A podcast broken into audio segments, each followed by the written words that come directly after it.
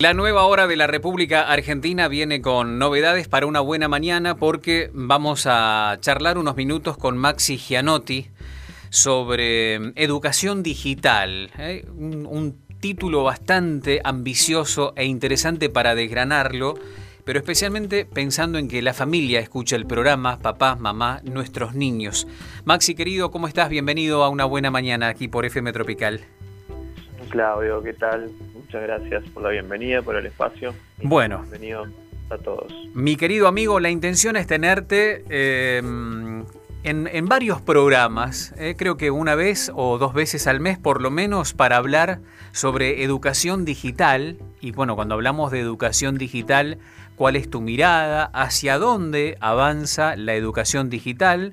si la tenemos incorporada o a dónde tenemos que poner la, la, lupa ¿no? en este concepto que, como decía hace un ratito Maxi, es, es ambicioso por, por todo lo que abarca, ¿no? Tal cual, sí, la realidad que, que bueno, es un interés que, que venía teniendo hace rato ya, eh, poder compartir algunas, algunas ideas, la realidad que estamos viviendo en, en tiempos en esta actualidad donde el límite por ahí entre, entre lo que es el mundo digital y el mundo físico es cada vez más difuso, cada vez con más rapidez estamos entrando y saliendo de, ese mundo digital casi sin darnos cuenta y, estamos haciendo actividades en los dos mundos de manera simultánea. Muchas veces que si estamos en una conversación y estamos enviando un WhatsApp o hacemos una receta que la estamos sacando de Instagram y la estamos haciendo en la cocina en el mismo momento, son como todas actividades que las hacemos en simultáneo y entramos y salimos de ese mundo digital constantemente y, y, con esta con esta realidad que estamos viviendo eh, la idea es, es, hablar un poco bueno conocer un poco todo este mundo digital conocer cómo, cómo funciona cuáles son sus lógicas eh, cuál es la manera más segura de, de, transitar por este mundo ser consciente de cuáles son nuestros derechos y responsabilidades para así poder vivir adentro de este mundo con la mayor plenitud posible y, y, siendo verdaderos ciudadanos digitales, ¿no? E, ese es un poco el, objetivo, uh -huh. aprender hacer un uso productivo, creativo, crítico y seguro de estas herramientas en entornos digitales. Y Maxi, ¿qué, qué experiencia tenés y qué estás eh, eh, observando, qué intuís que nos está pasando? Porque claro, es decir, somos compañeros de laburo, es decir, el celular se ha, se ha, transformado en una prolongación de nuestras vidas, estamos comiendo, estamos con el celular al lado, voy al baño, estoy con el celular, estoy haciendo mil cosas, el celular se transformó en, en, esa parte de la vida y están nuestros niños observando el mismo reflejo que nosotros generamos. Eh, cuando hablamos de educación digital, es decir, está bienvenido todo lo bueno, pero también empecemos a allanarle el camino a nuestros pibes para no perjudicarlos o a nuestros niños. Es decir, ¿tenés una mirada, una reflexión al respecto? Sí, la, la realidad es que, bueno, tiene un poco que ver con esto de la ciudadanía digital. Eh, como te digo, es un mundo, uh -huh. o sea, es un mundo literalmente, o sea, es un mundo digital. Nosotros vivimos, como vivimos en el mundo físico, también vivimos digitalizados. Nosotros eh, tenemos nuestra identidad, digamos, somos seres digitales en el momento que escribimos un WhatsApp o que estamos navegando por Internet. Bueno, en ese momento en el cual nos digitalizamos, por decirlo uh -huh. de alguna sí. manera, tenemos que, que actuar eh, como ciudadanos, ¿no? Tenemos que ser, como decía antes, conscientes de nuestros derechos y nuestras responsabilidades. Muchas veces no hace falta tener conocimientos de tecnología para saber cómo participar en ese mundo digital. Y eso es un poco lo que comentabas vos, por ahí lo que vemos, que vemos constantemente, eh, no sé, agresiones eh, en, grupos, en, en, redes sociales, o el tema de, del ciberbullying o el grooming también, que, que bueno, es es una problemática que aqueja bastante a, a, los chicos ahora últimamente con todo esto de la pandemia que están encerrados y, y, y, bueno, y lo que necesitamos es hacernos conscientes de que estamos viviendo en un espacio digital donde tenemos que actuar de determinada manera y, y no estamos ajenos a todas esas responsabilidades que tenemos en el mundo físico y derechos obviamente que también tenemos. Eh, mucha gente a veces por, por simplemente estar digitalizado ya se creen con, con esta potestad de hacer cualquier cosa, ¿no? Y, y bueno, y esto no funciona así. Uh -huh. eh, y, y, hay que hacer cierta, cierta bajada hacia los más chicos, que son lo, lo, los llamados nativos digitales o mal llamados nativos digitales, porque en realidad es que los chicos lo único que saben hacer es usar un, un teléfono táctil de una manera determinada, pero no son conscientes de realmente cómo hacer un, un uso productivo, crítico y seguro de esa herramienta. Y para eso no tenemos que estar nosotros, los, adultos, digamos, que somos responsables de, su educación. Y esto se dio, este boom, ¿hace cuánto que se ha dado eh, con, con, tanta fuerza? Porque eh, uno decía, bueno, llegó la computadora, eh, llegó Internet y se nos metió en los últimos 20 años, 15 años.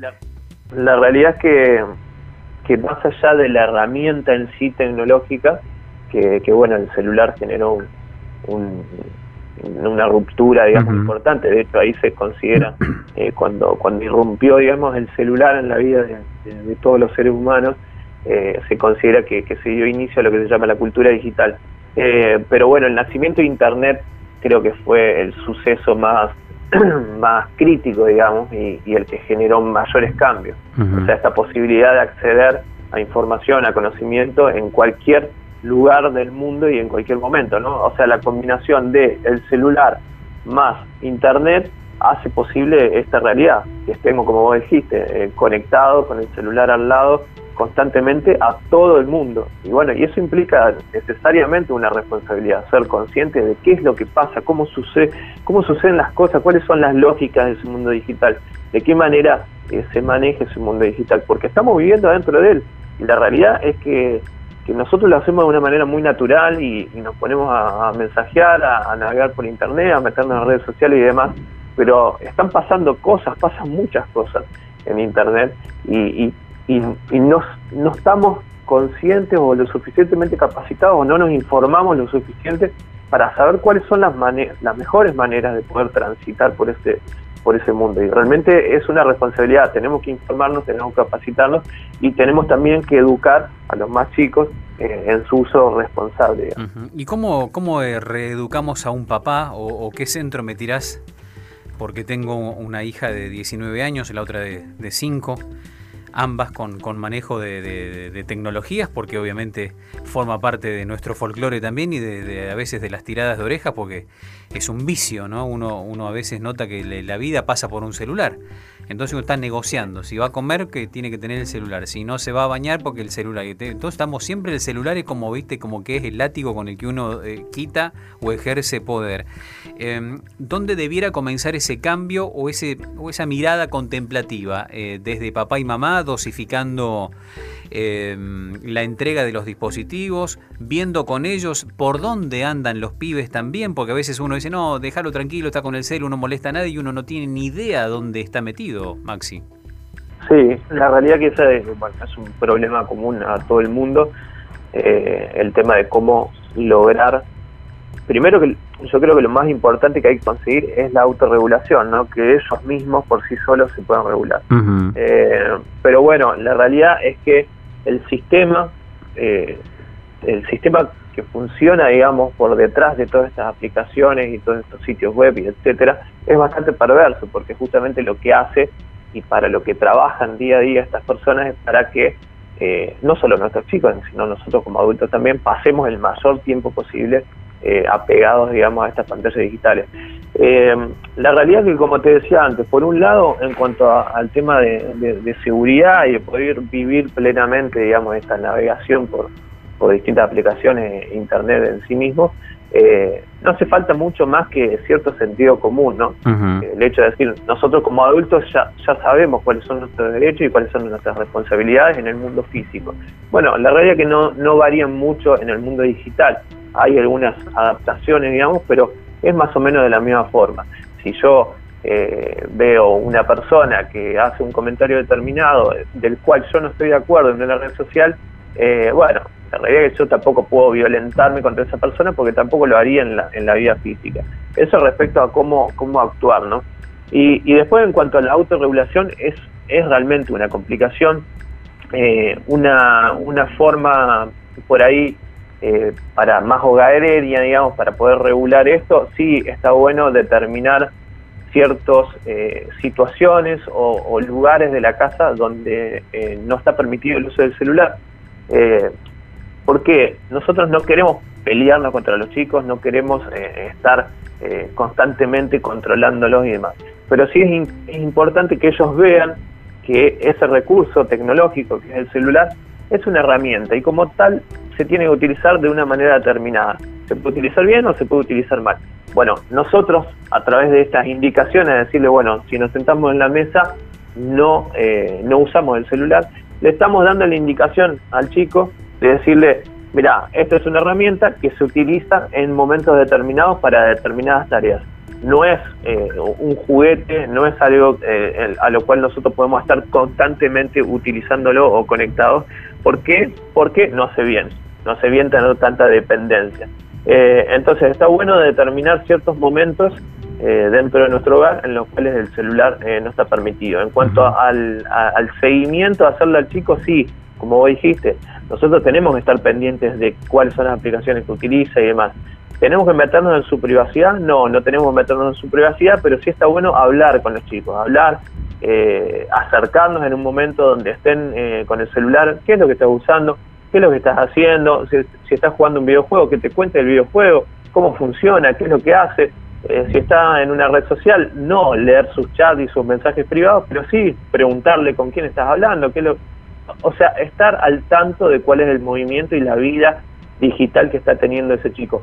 Porque nosotros, como adultos, podemos detectar un montón de cuestiones y de peligros que ellos, en su, en su inocencia de niños, no son conscientes. Así que hay que estar encima, no hay que atosigarlos, es, es, un, es un equilibrio difícil de conseguir, pero hay que trabajarlo. La idea es que charlemos contigo eh, al menos una vez al mes, Maxi, y que nos cuentes qué es lo que observas o qué te gustaría que nuestro público pueda em, abordar también en, algún momento como conversación doméstica. Para aquel que recién se prende el programa, estamos charlando con, con Maxi Gianotti sobre em, educación digital.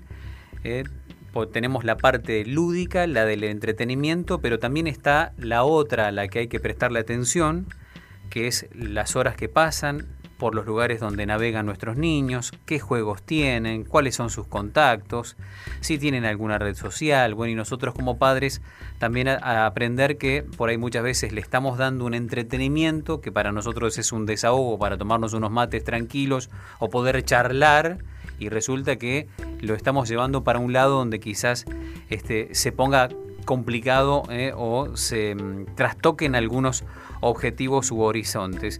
Eh, Maxi, contame a nivel mm, institucional, académico, educativo, esta situación que vos advertís se está trasladando en, las escuelas, cuando viste que se, habla de que, bueno, eh, así como la educación sexual llega a las escuelas, también la parte de tecnologías, educación digital, ¿se da o, estamos verdes todavía en ese terreno?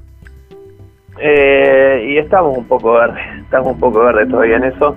Eh, bueno, yo soy profe de educación tecnológica en el Instituto Don Bosco y, bueno, yo trabajo obviamente con, todo lo que es alfabetización digital, ciudadanía digital, de, cómo se tienen que comportar los chicos, que conozcan justamente esto que hablábamos, de cuáles son sus responsabilidades, sus derechos y también que conozcan cómo funcionan las empresas que gobiernan Internet, cuáles son sus intenciones, que ellos sean conscientes. ¿Hay objetivos, Maxi?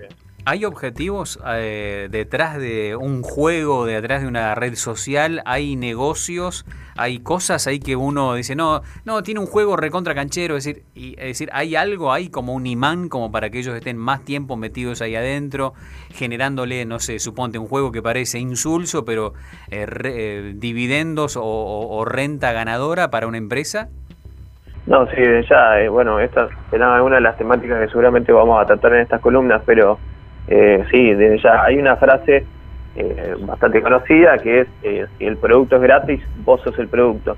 Eh, y, la realidad es que Internet funciona de esa manera. En el nacimiento de Internet todo era absolutamente gratis hasta que bueno las empresas empezaron a decir, bueno, ¿de qué manera podemos monetizar este fluir que tenemos de tanta gente navegando por Internet y por distintas páginas? Y bueno, se armaron distintos sistemas y la realidad es que, como te decía antes, todas las aplicaciones o sitios, web trabajan, trabajan día a día para que nosotros estemos pendientes de las pantallas. Eh, el problema es que ellos no disciernen entre una persona de 40 años y un chico de 8.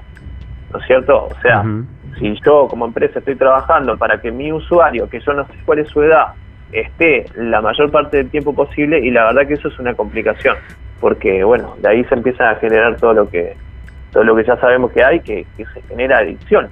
y, existe la adicción al, uso de, al uso del celular y al uso de determinadas aplicaciones. Pero eso no es algo casual, e, eso es algo intencionado, sucede, eso está pasando y tienen distintas mecánicas estas empresas para hacer de que nosotros pasemos la mayor parte del tiempo posible conectados. Bien, eh, Maxi, vamos a volver a charlar más adelante.